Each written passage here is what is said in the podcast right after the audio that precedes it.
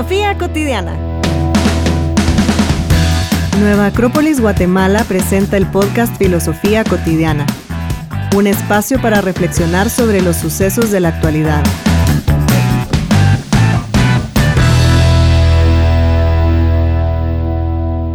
Historias. A la gran, eso es contra de mis principios. Mira, estoy ¿Qué? Cantando. cantando Arjona, mano, así.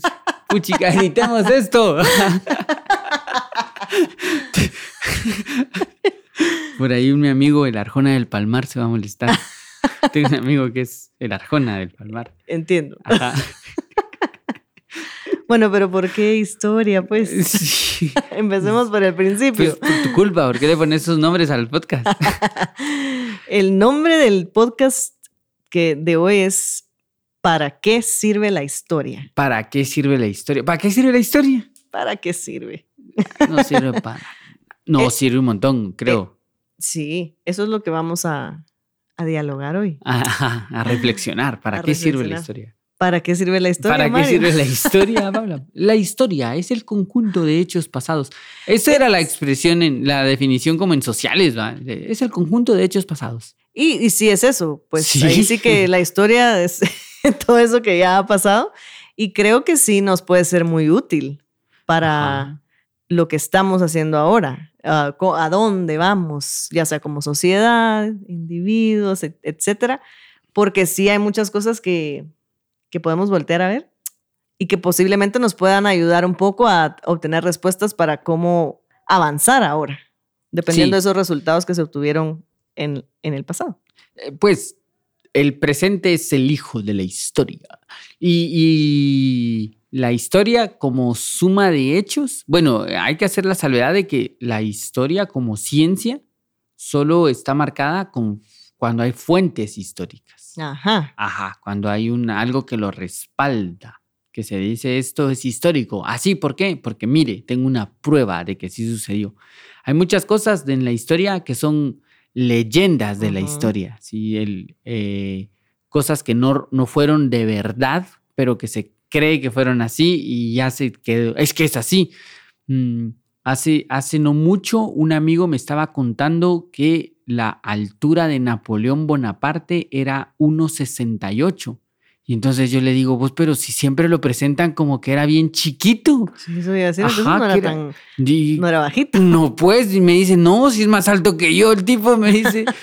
Pero ¿y entonces de dónde viene eso? Entonces me dice de que no leemos historia. Lo que pasa es que eh, Napoleón estaba rodeado de una guardia en donde los guardias tenían como mínimo por decreto algo así como 1,80. Ah, Entonces, frente a los de 1,80, Napoleón Claro. se miraba súper pequeño. Y el enemigo, sobre todo los ingleses que lo odiaban, marcaron que era un enano que energúmeno que les estaba haciendo como la guerra por malvado. Eh, pero estas cosas uno no las investiga, ¿va? solo te dicen, ah, sí, Napoleón era bien chiquito. Sí, pues. Entonces, la fuente histórica necesita eso, una fuente, algo que lo respalde. Normalmente es una fuente escrita, pero hay muchas cosas que cuentan historia. Uno puede aprender historia por la ropa, por el lenguaje, por eh, lo que comen. Eso se llama las fuentes teoréticas de la historia. O sea, ¿de dónde viene? ¿De dónde podemos sacar historia? Pero de los únicos pueblos antiguos de los que podemos tener más o menos un conocimiento es por los que dejaron algo escrito, algo que se pueda leer. Entonces, en grandes rasgos, la historia necesita fuentes. Sí. Si lo pasamos como a nivel de las personas, de nosotros, nosotros también tenemos fuentes históricas. Es más, al ser humano le encanta tener fuentes históricas. Tiene su DPI, que es una fuente histórica. Si se graduó de algo de la U, tiene su título, que es una fuente histórica. Si se casó, tiene fotos de su boda, que es una fuente histórica. Si se fue a Disneylandia, tiene fotos con Mickey, es una fuente histórica. O sea, nosotros los seres humanos tenemos una necesidad de ir marcando nuestra historia. Nos encanta ir registrando nuestra historia. Las redes sociales tienen una fuerte influencia en demostrar que a nosotros nos encanta marcar nuestra historia. ¡Ey, estuve aquí! Véanlo todos. Sí, pues. Sí, ¡Ey, vean lo que me comí! Eh, vean Lo que me puse. Lo que me puse. A dónde fui, con quién estoy. Ajá, es, es una forma de marcar la historia, porque sí hay una necesidad. Ahora, a nivel personal, nosotros, digamos que la historia es el, bueno, en general la historia es el producto de los hechos conscientes. Si no se registraron es porque nadie se dio cuenta. Que hay muchos eventos históricos que nadie se dio cuenta de cómo pasó esto. No sé, pero se cree que entre el siglo tal al siglo tal algo pasó. ¿ah? Porque... y así hay un montón de cosas. La, la, la historia de cómo los mayas llegaron a esta región.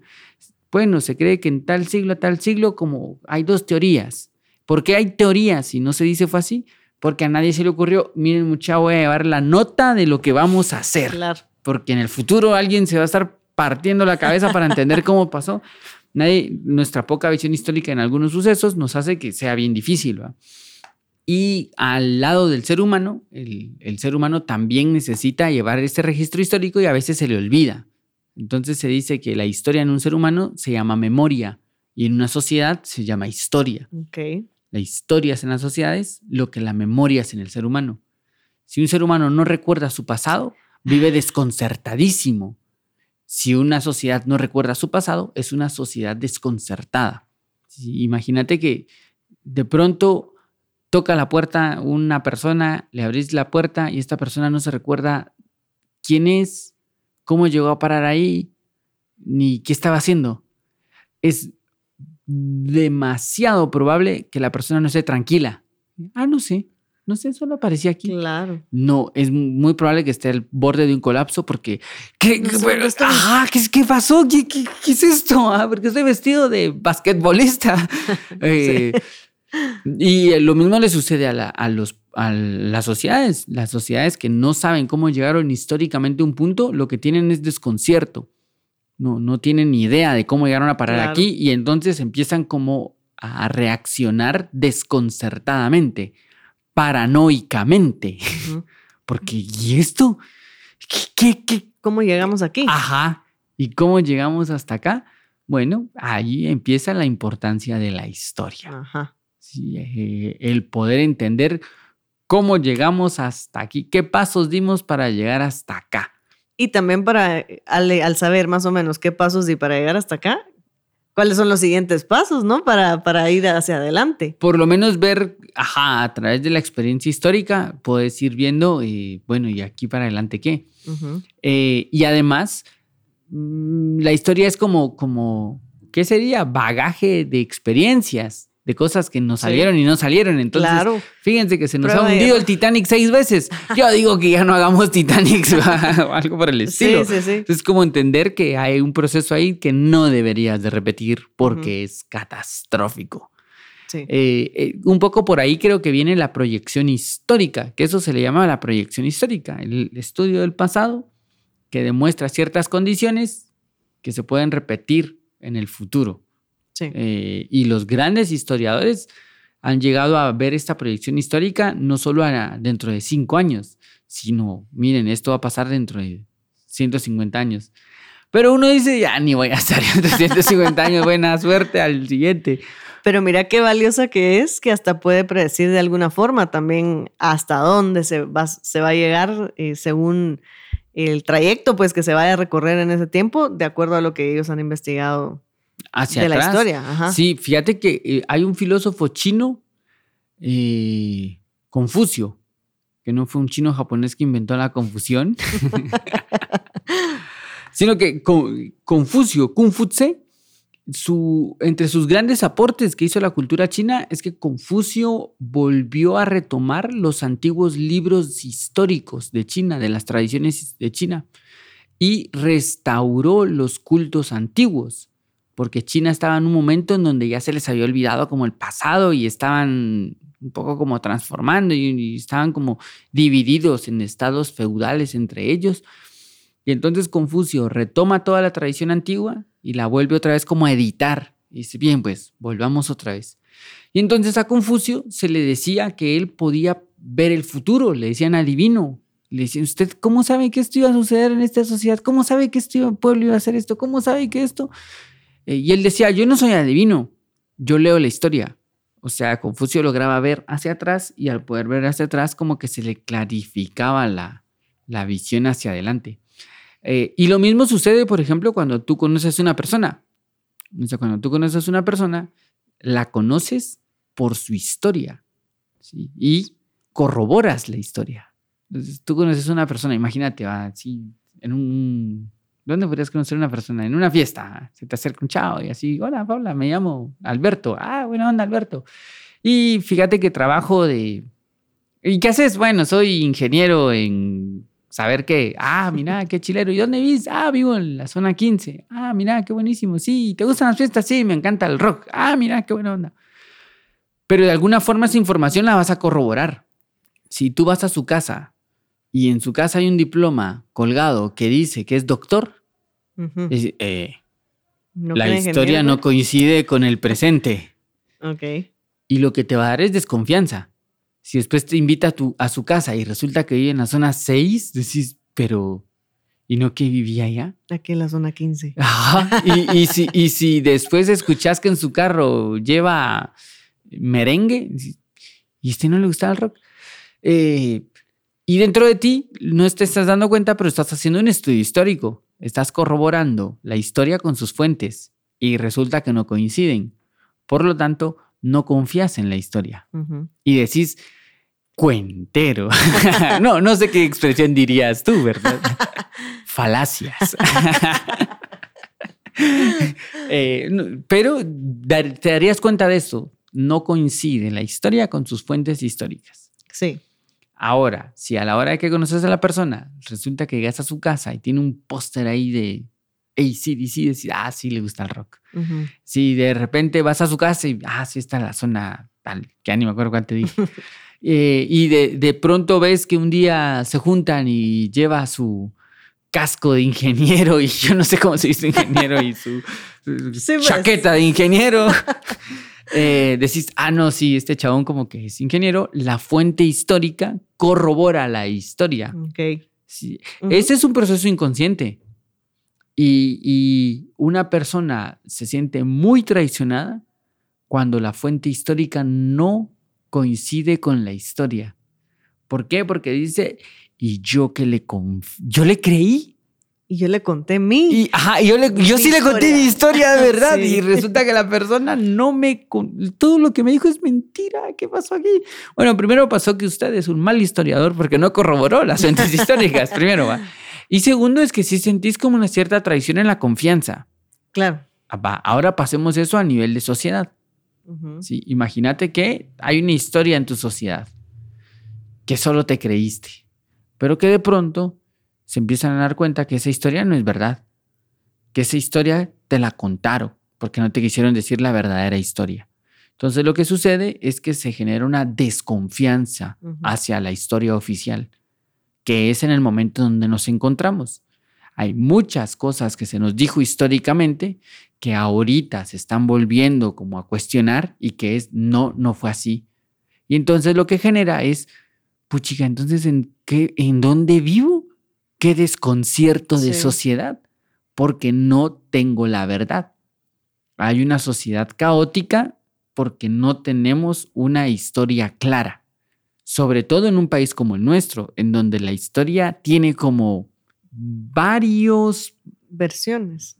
Mm, sí, y hay como versiones, pero también hay varios pedazos oscuros, varios pedazos ahí que están como medio no sé cuál es la palabra, la palabra censurados creo que es la palabra, como que no, no se habla.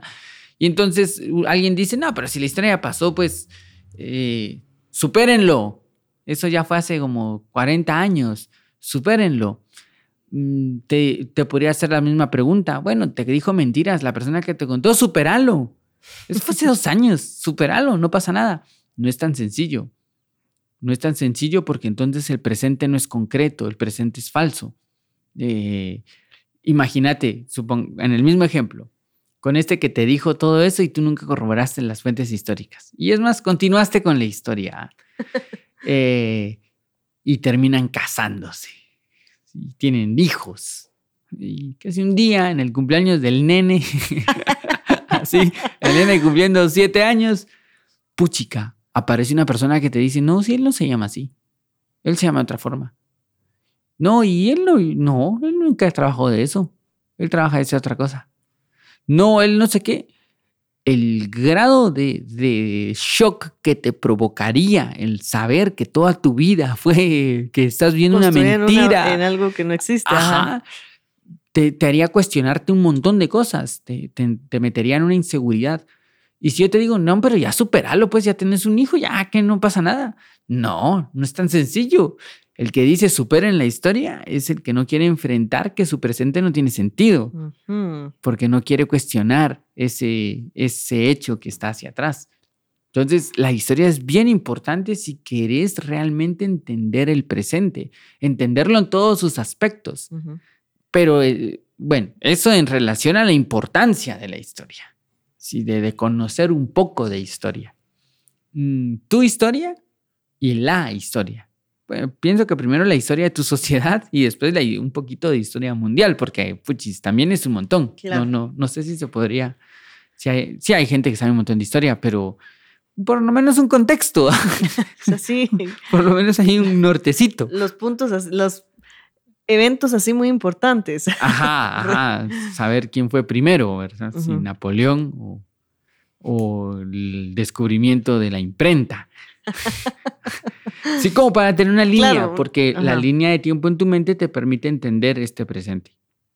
En general, digamos, el, el como poder acercarte a la historia también te permite profundizar en cosas y en saber que muchas no son nuevas, que la historia se repite. Sí. Sí, la historia siempre se repite. Nosotros en esta época tecnológica nos las llevamos de muy salsas porque tenemos internet y hacemos podcast así. y salimos en Spotify y todo lo. Y podemos llegar a creer que es que este es un momento nuevo de la historia, esta etapa nunca había sucedido. Pero si, si te pones a pensar en, en los eventos históricos que cambiaron y que cambiaron todo esto, hay eventos históricos que fueron igual de impactantes. El- la, misma imprenta. Cuando apareció la imprenta, fue algo así como que si hubiera aparecido el Internet. ¿Cómo así? Ahora puedo tener un, li- un Sí. libro. Puedo tener un libro que se escribió hace 1500 años en mi casa. Fue un shock social, fue algo que, que marcó el descubrimiento de la pólvora.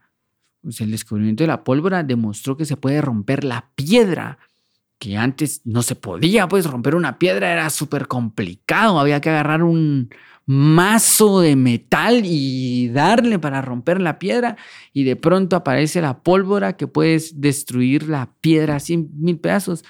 Y es más, algunos marcan el fin de la Edad Media con el descubrimiento de la pólvora, porque ya no se necesitaban espadas y flechas para matar, sino que ahora podía hacerlo con... Con un arma. sí. Ajá, entonces el caballero medieval ya no tenía sentido. Claro. Ya no era solo Mm. cuestión de valor. No se necesitaba valor. Un cobarde podía tener pólvora y adiós, Sí, sí, valiente. pues. Entonces va- cambia como el paradigma y se termina la Edad Media con el descubrimiento. O sea, descubrimientos han habido muchos. Nosotros creemos que este es así. el- El último. El último. Y más, Ajá, más sí. nuevo. Bueno, pero, ajá, es, es un... es el más una- innovador. Eh, ajá, como el tope. Que este estamos en el, en el mejor momento de la humanidad, ¿sí? Pero eso es falta de historia. Muchas veces el ser humano ha creído que ha estado en el top de la historia, hasta que la historia le dice, "Mm, ya, sí, claro, claro, usted es el último ser humano que lo ha logrado. Sí, hombre, sí, sí, nadie ha llegado más alto que usted. Y así ha sucedido durante todos, todos los ciclos históricos se entienden así. Siempre viene otro que lo supera.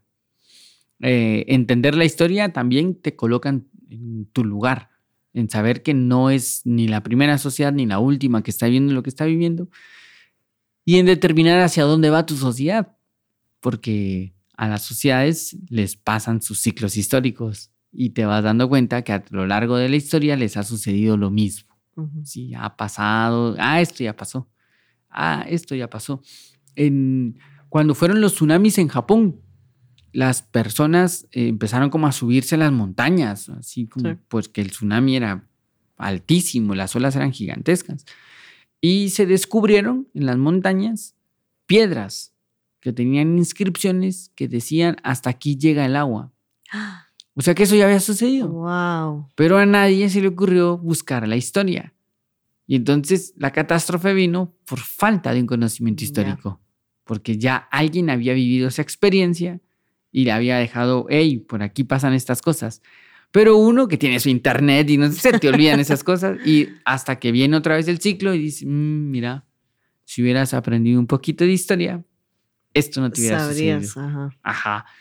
Y ahorita, en el momento en donde estamos, los historiadores o va- y varios filósofos han dicho que estamos en un punto crítico de la historia. Sí, por ahí Humberto Eco, el profesor Libraga, hablan de la nueva Edad Media, que estamos llegando otra vez a una Edad Media. No porque vayamos otra vez a usar escudos, yelmos y Espadas y espadas y cascos de esos que, Ajá. que son así. Esos que son así, vale. Paula, la gente no te ve. Sí,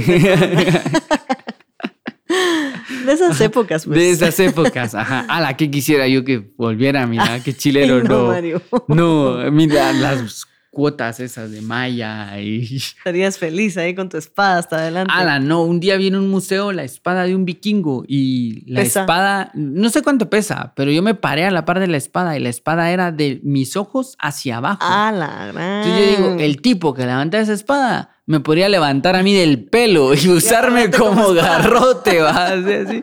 Creo que no sería un buen caballero medieval. yo no sería un buen caballero medieval. Entonces no se refiere a eso, a que volvamos Claro. al caballo y lo demás, pero sí a las condiciones que tiene la Edad Media.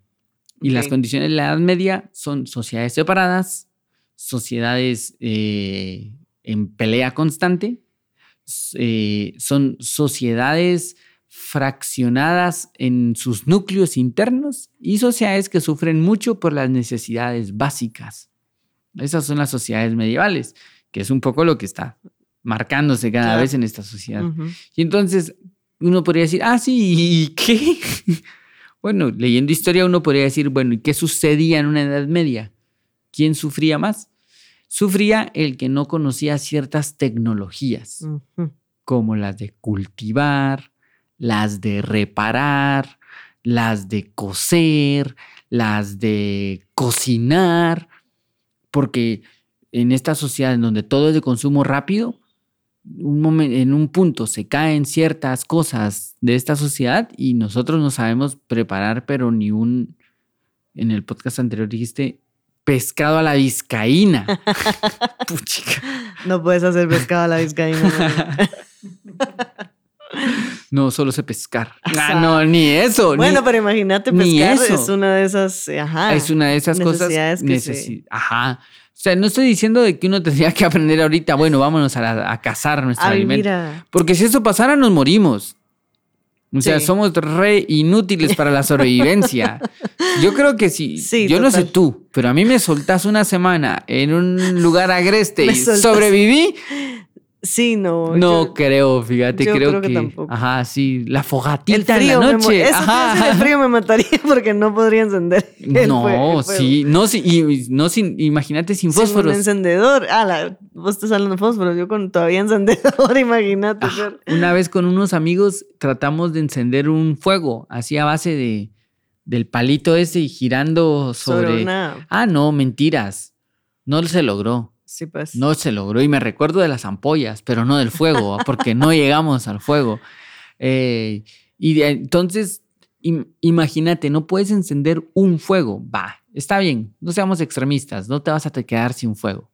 Perfecto. Te quebraste un brazo. ¿Puedes ponerte un, Una tablilla. una tablilla ahí para esto? Porque en la Edad Media la gente se moría por ese tipo de cosas. Alguien se quebraba un brazo y nadie podía curarlo. Entonces lo que hacían es póngale sanguijuelas para ver qué sucede, ¿va? Y pues nada va a suceder porque así no se cura un brazo.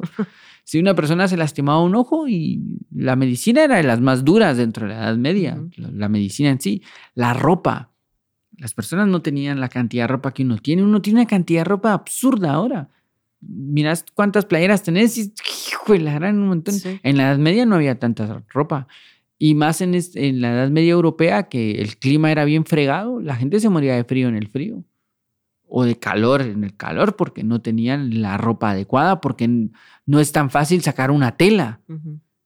Yo hoy tú vas a Modatela y compras ahí tu yarda. Tu yarda, así ya. Pero ¿y si eso no existiera? ¿De dónde sacarías esto? Hay muchos factores ahí que, que te dicen, según la historia, que habría que retomar ciertas tecnologías antiguas, básicas. Básicas. pero todas se basan en la idea de reparar. Porque nuestra sociedad consumista todo lo tira y, no, hombre, compras uno, nuevo. Ajá, y no pasa nada. Pero ¿qué sucede cuando eso ya no existe? Hay que aprender a reparar. Sí. Fíjate. Y a cosechar. Y a cosechar, ajá, porque necesitas como cultivar, cultivar cosas, que es no es sencillo. No, no. No es sencillo. Por ahí tengo un amigo que tiene un su huertito y él me dice, no, pues, o sea, yo estos tres tomates son mis tres tomates de un año, pues no fue tan fácil cultivar tres tomates.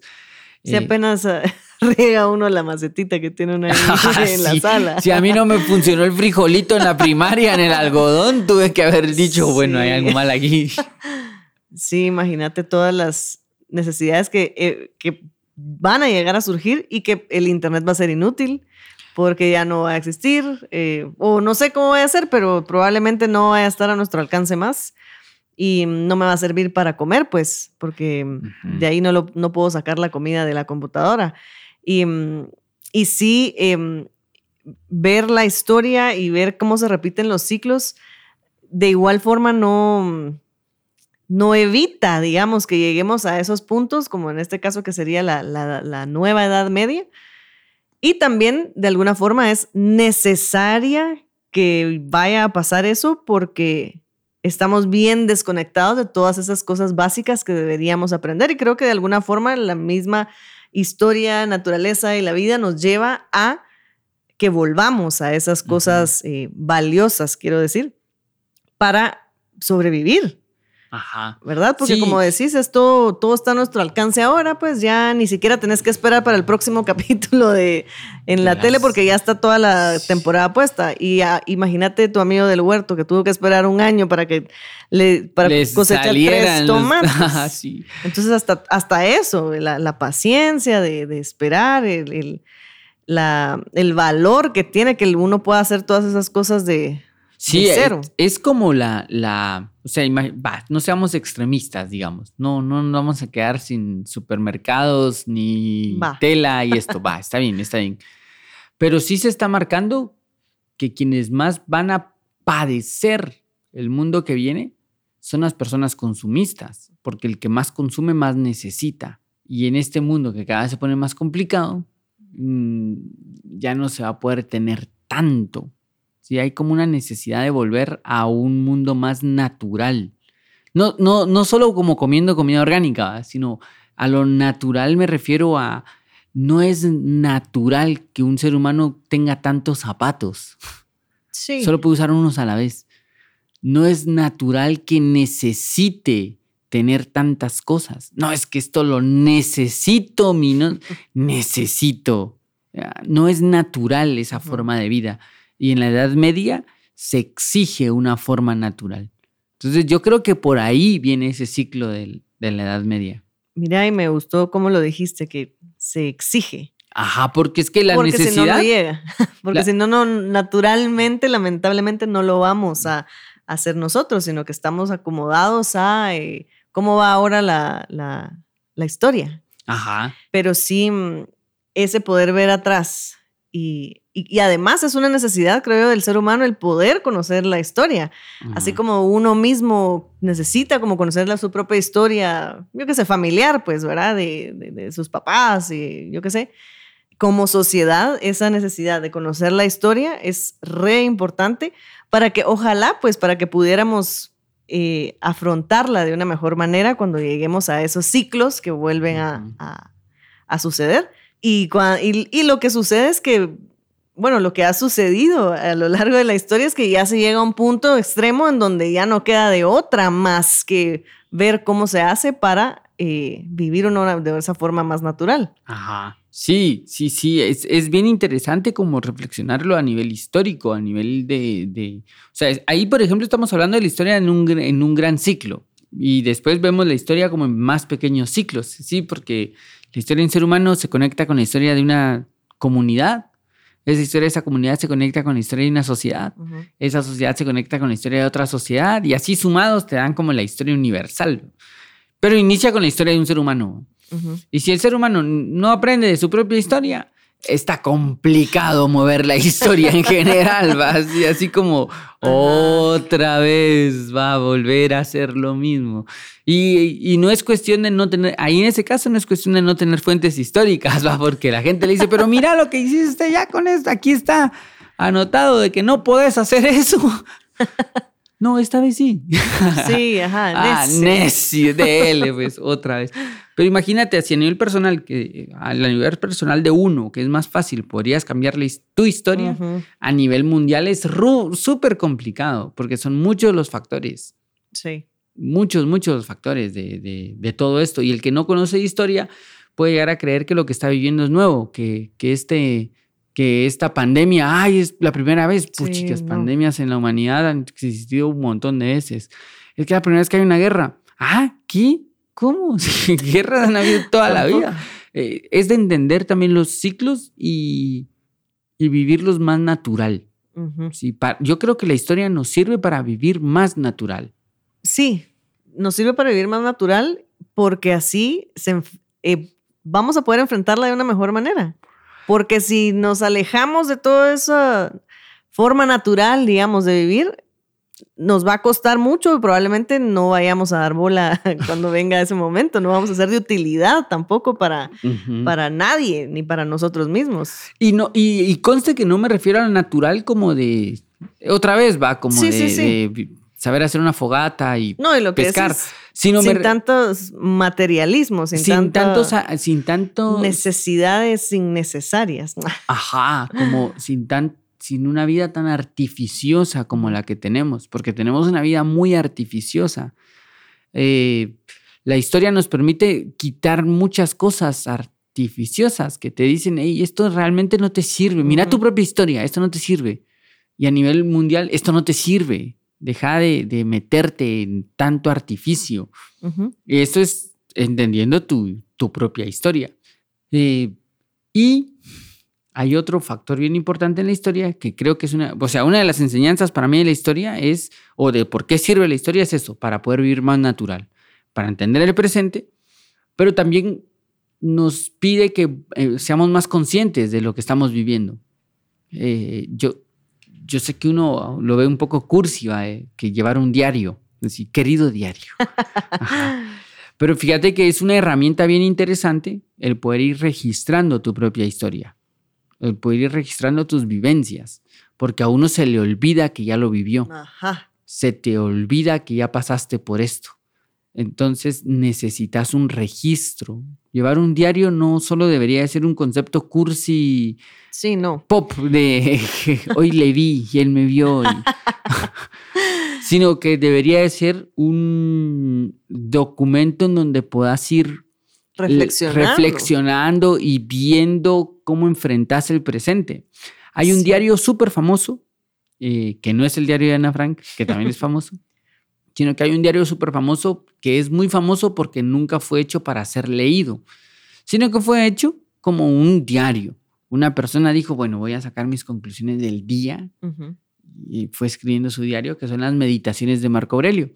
Ah. Las meditaciones de Marco Aurelio es su diario personal. Sí que él escribió en campañas de guerra mientras estaba peleando por ahí y en la noche llegaba y decía, bueno, es, has de ser recto enderezado. Y otro día le pasaron cosas y dijo, ya me di cuenta que no hay nada que no sea propio del ser humano que le pase al ser humano. Así como no hay nada del burro que no le pase a un burro, que no hay nada de una abeja que no le pase a una abeja, no hay cosas de un ser humano que no le pasen a un ser humano.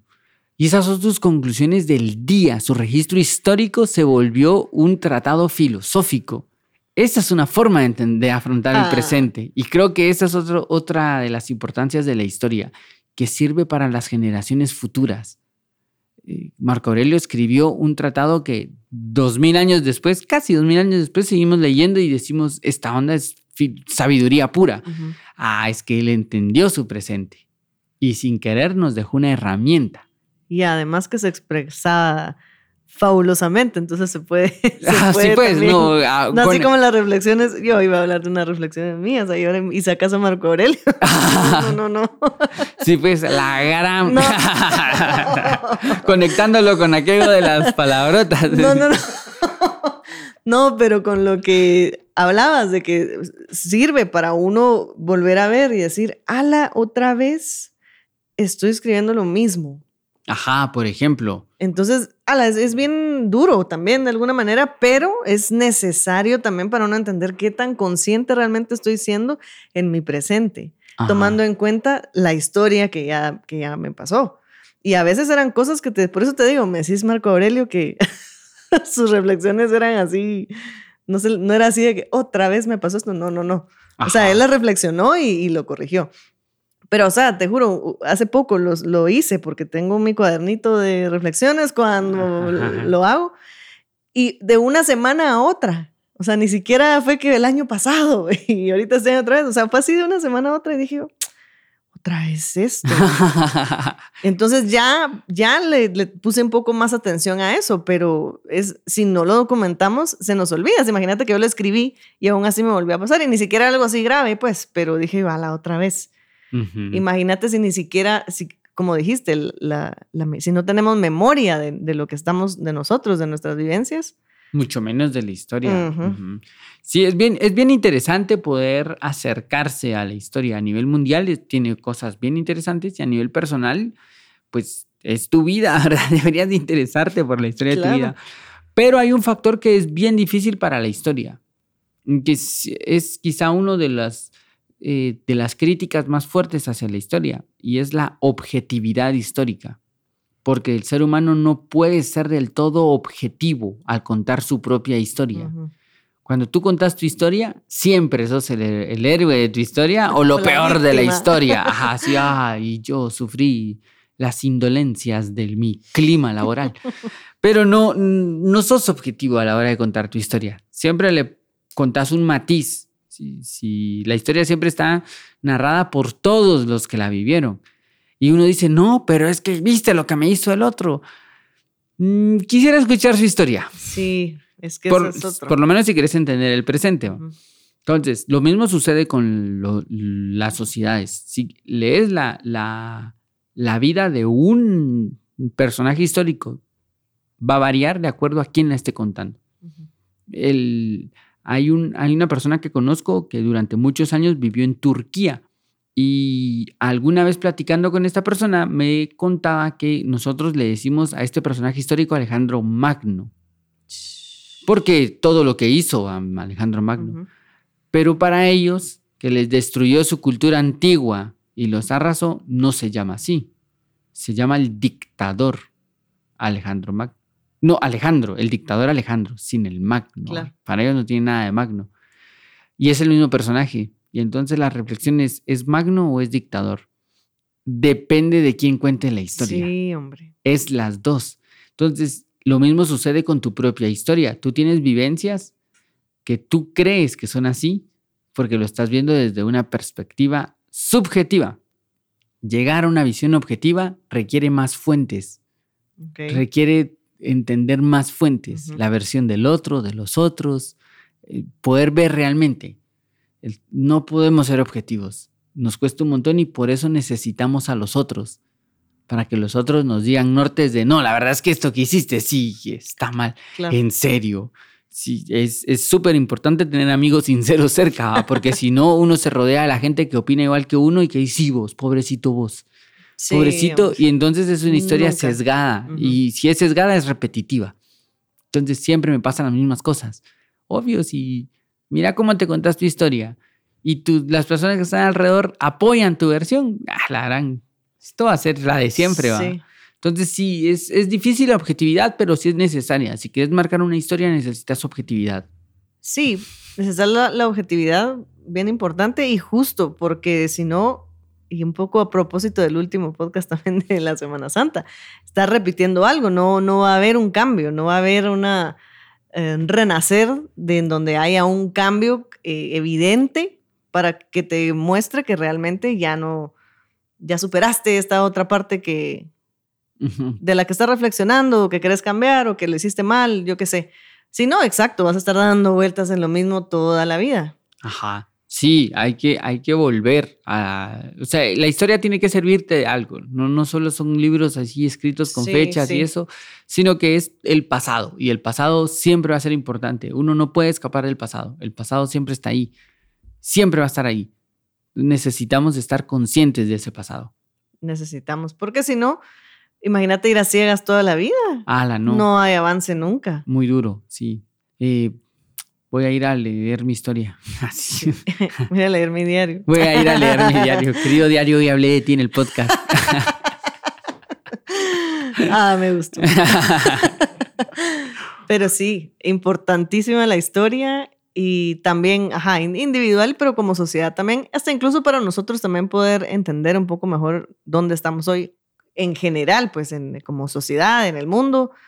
y, y de alguna manera nos ayuda a el entenderla, a tal vez llevarla un poco mejor o reflexionar más al respecto y, trabajar desde esa parte pequeña nuestra también. También. Sí, sí, la verdad es que bien interesante esto de, la historia, tener más de, más de una fuente, haber visto un documental no es saber de historia, el leer un Wikipedia no es saber de historia, el me contaron esto no es saber de historia. La historia es tener varias fuentes del mismo suceso para sacar un propio criterio. Eh, la objetividad que es. La, buscar la objetividad. Porque normalmente una persona dice, no, eso no fue así. Yo vi un documental en donde te decían, ajá, ay, el documental seguro es la fuente histórica más confiable. No, se necesitan varias perspectivas. Me gusta esa conclusión. Va, me, me parece. Está bien. se me había olvidado decirlo como en los podcasts anteriores, pero fíjate que ya hay mucha gente que nos ha estado dando como, como retroalimentación. A ver. Ajá, fíjate, por ahí alguien nos, nos sugirió un libro que por cierto yo ya había, ya tengo el libro, ya lo tenía, pero me gustó un montón que lo volvieran a sugerir, que es un libro de la filosofía en Los Simpson, que son ensayos eh, que hacen acerca de ciertas posiciones filosóficas con los personajes de Los Simpson. Así que pues, esta persona ah. nos decía, hey, tienen que leer este libro. Súper. Por alguien más nos decía su punto de vista en relación a uno de los capítulos, que también era como muy válida. Eh, pienso que de eso se trata. La reflexión tiene que ser en conjunto. Entonces ya hay como retroalimentaciones y estamos muy felices de que sigan llegando las retroalimentaciones. Muchas gracias. Ahí los voy a ver yo también. Ajá, ahí te los voy a mostrar. sí. Para tener una fuente histórica confiable. Ok. bueno, entonces terminamos acá. Gracias, Paula. Anda, sé tu historia. ¿Seguí viviendo tu historia? Sí, ya escribí en mi diario. Ajá, voy a ir. Gerson, gracias por ser parte de esta historia. Sí. Ajá. Gracias, Gerson, porque no sería esto posible sin ti. Y este podcast ya es historia. Gracias, Mario. Adiós, Pablo. Nueva Acrópolis Guatemala presentó el podcast Filosofía Cotidiana, un espacio para reflexionar sobre los sucesos de la actualidad. Para más información sobre charlas, cursos y espacios filosóficos, puedes buscarnos en nuestras redes sociales.